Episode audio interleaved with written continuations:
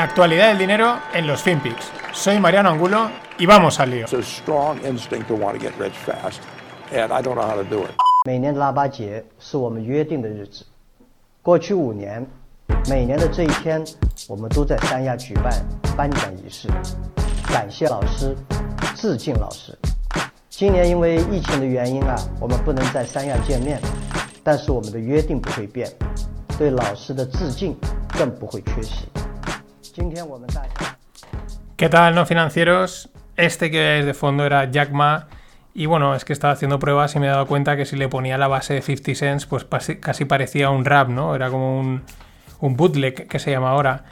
Eh, bueno, que ha aparecido, que Jack Ma ha aparecido, que no estaba muerto, llevaba desde octubre missing y ha, ha, salido. Está, esto es una conversación que tenía con unos profesores rurales, así que bueno, pues todas las, las elucubraciones de momento quedan fuera. Veremos, porque este culebrón evidentemente no ha acabado. Y el que también está fuera ya es Trump, ya ha sido la toma de posesión de- por parte de Biden. Trump ha hecho un discurso muy suave diciendo que bueno, que le da pues que le vaya bien, que todo, etcétera, que le ha felicitado mucho a su familia, etcétera.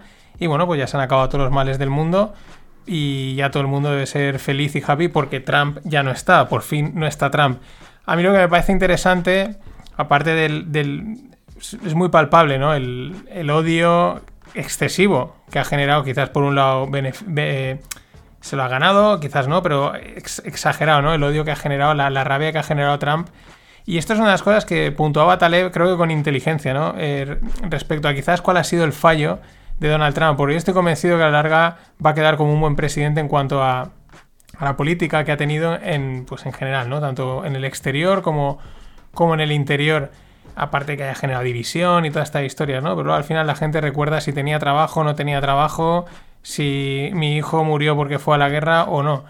Pero una de las cosas que, puntuaba Taleb, que puntualizaba Taleb era el, decoro, ¿no? Es decir, el, ponían como ejemplo en un hilo una escena de Los Soprano en la que Tony Soprano dice un don, ¿no? De, don del- de, la mafia, ¿no? Del que más manda, no va en pantalones cortos, ¿no? Y es un poco la idea esta de que, de que no te hagan caer la cara, ¿no? De que no te hagan sentir vergüenza ajena. Y eso, en general, vale para cualquier caso, para cualquier situación, quizás eh, Jack Ma lo que le hizo es sentir vergüenza ajena a los a Xi Jinping y por eso se ha tenido que retirar un tiempo.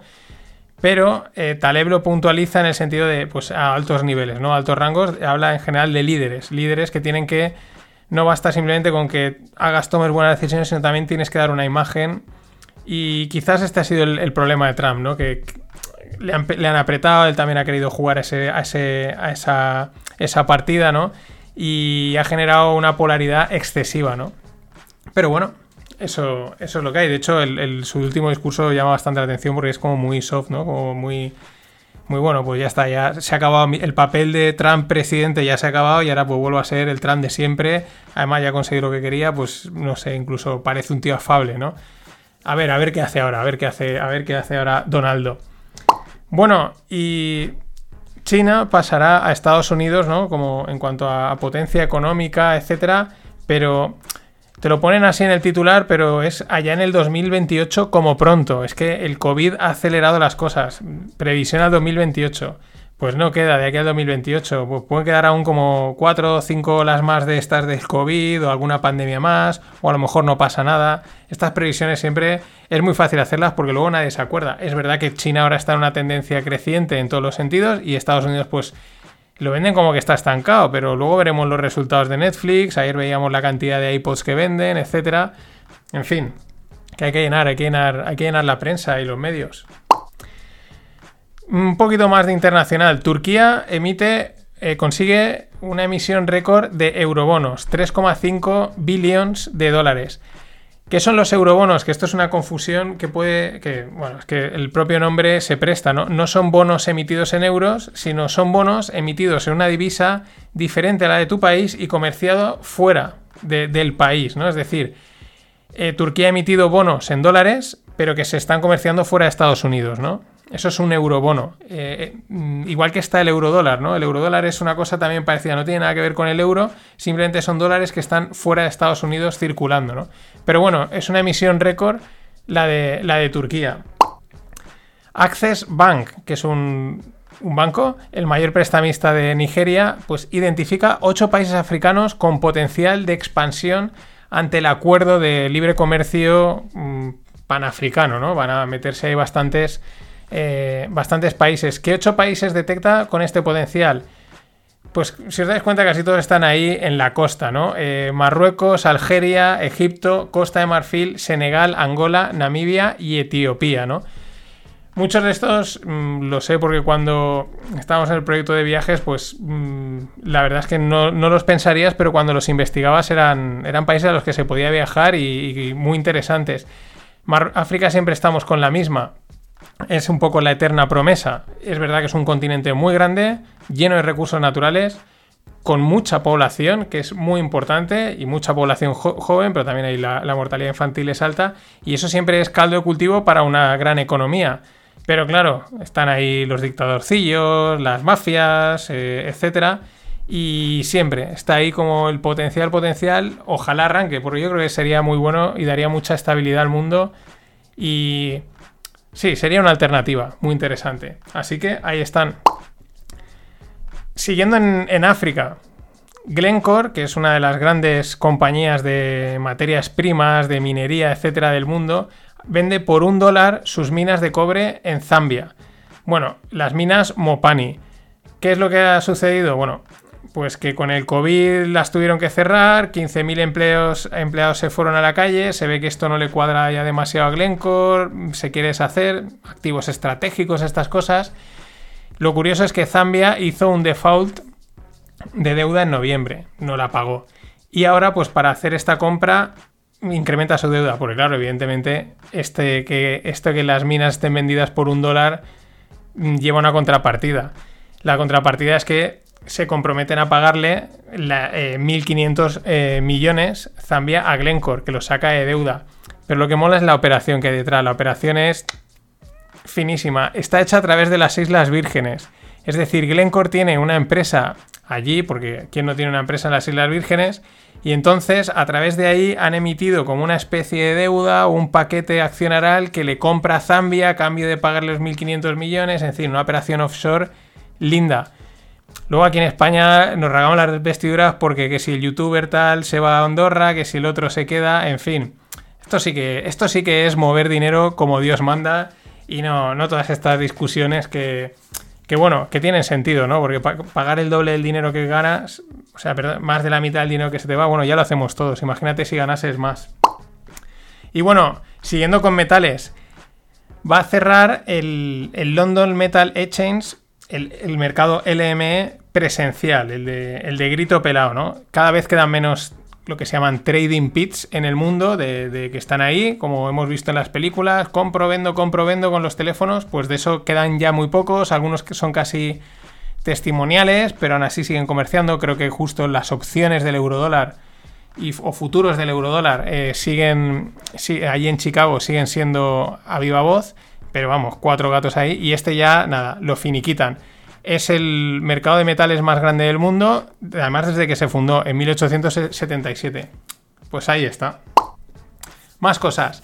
Emmanuel Faber, CEO de Danone, en la cuerda. ¿Por qué? Pues porque la acción últimamente no va bien, parece que estratégicamente creen que podría hacer las, las cosas mejor y entonces ha entrado un fondo llamado Bluebell eh, apretando, diciendo que aquí hay que cambiar las cosas, que, que no puede ser, que esto no puede ser. Pelea de espadas en torno a los yogures.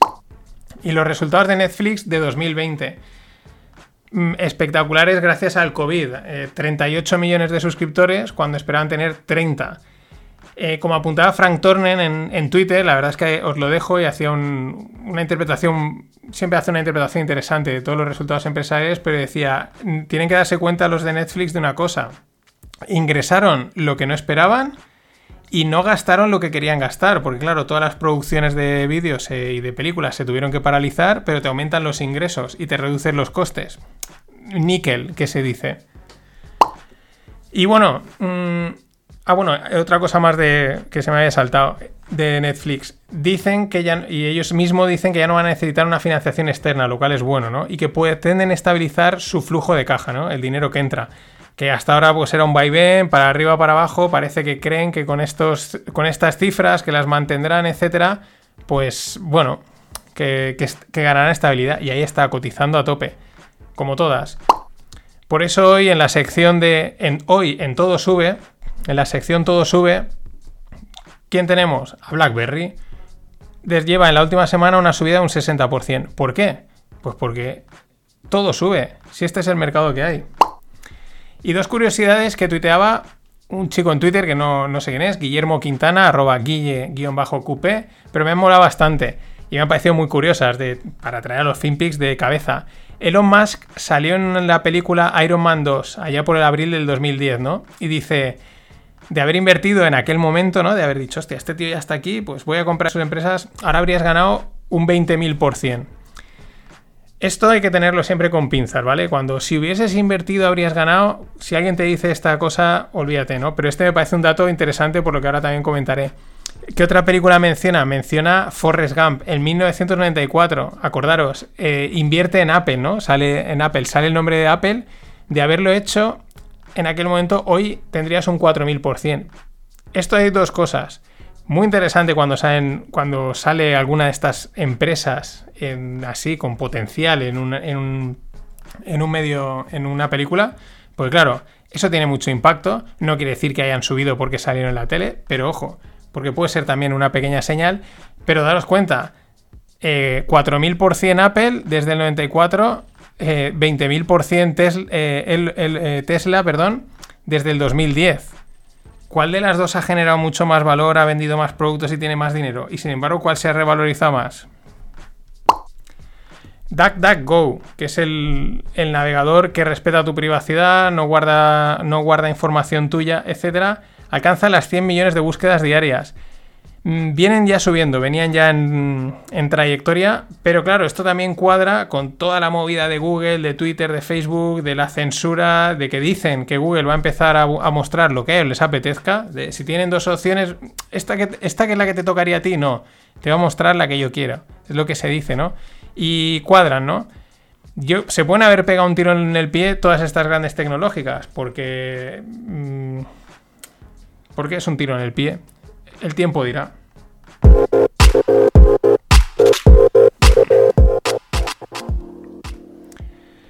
Y en startups, fijaros, Berlín tiene tres deca, compañías, es decir, que valen más de 10 eh, billions.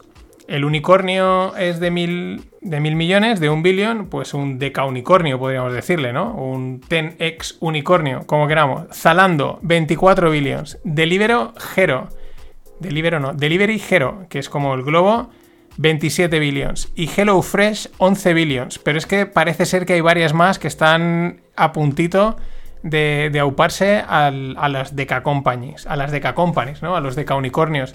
Esto es buenísimo, esto es, es siempre bueno. Al final, toda esa cantidad de dinero es trabajo, es innovación, es pasta, desarrollo de economía y y qué pena que no tengamos por aquí más de esas. Con tener unicornios nos conformamos, pero qué pena con esta, con esta legislación. Y otra más, Citrix adquiere Rike por 2,25 billions. Bueno, del mundo este se han fusionado dos empresas del mundo este del trabajo colaborativo online. Es decir, Rike, que yo la verdad la estoy investigando hace un par de años, a modo de por si la gastaba, y la descarté frente a otras, y sin embargo, fíjate, Ahí está, la van a comprar por 2,25. Rike lo que hace es, es una plataforma online para project management.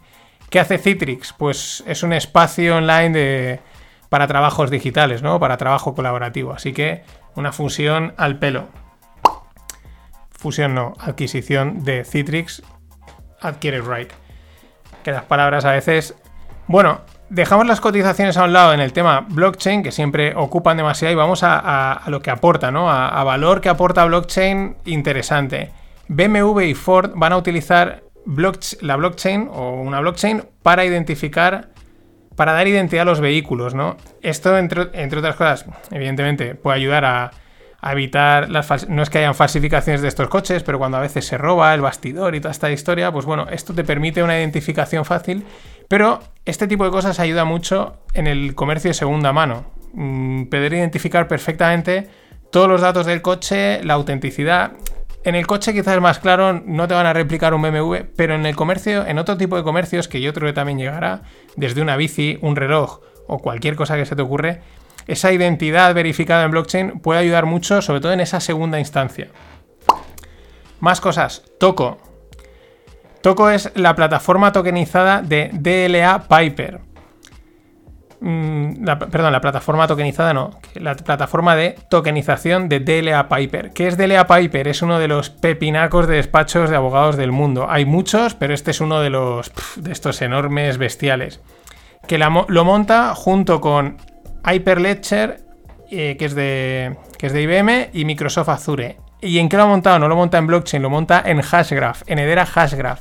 Este es un proyecto muy interesante. No es blockchain, no es, el sistema no es blockchain, es Hashgraph y el token se llama Hedera. Y este dicen, bueno, el, planteamiento es bastante, yo creo que es muy inteligente, muy interesante, eh, muy rápido en las validaciones, menos comisiones, etcétera. Pero estos desde el principio han empezado ya a trabajar con grandes empresas. Tienen un board con unas 35 o 40 empresas en las que desarrollar proyectos y, llevarlos a algún sitio, ¿no? Que quizás muchas veces, a veces en, el tema este del mundo descentralizado hay que esperar a que la comunidad decida hacer cosas, ¿no? Mucho ojo porque yo creo que mm, esto, estos de Dera Hashgraph mm, hay que tenerlos en cuenta. Y luego Coindesk. Eh, Coindesk es una de las publicaciones oficiales que, bueno, oficial, es una publicación que tiene bastante información a diario muy buena sobre el mundo blockchain. Y me ha llamado la atención un artículo en el que habla de convergencia. Oh. Dicen de la convergencia que está llegando entre el mundo fiat, entre el mundo blockchain, que será muy bueno porque va a traer liquidez, porque va a traer innovación, porque va a traer seguridad a un lado, etcétera, etcétera. Lo que veníamos comentando eh, es un paso, es un paso el, el, que empiecen a darse cuenta que esto no, al final no va a ser uno contra otro, sino qué puedo aprender yo de ti, qué puedes aprender tú de mí y vamos a sacarlo hacia adelante. Luego al final también meten su parte de no, Bitcoin va a ser cash y tal. Bueno, eso ya lo veremos, pero, pero sí, la tecnología esta ha venido para quedarse. Tranquilos, ¿eh? no hay prisa para, para aprenderla que aún, aún, aún queda. Estaremos ahí. Nada más, hasta mañana. Always look on the bright side of life. Always look on the light side of life.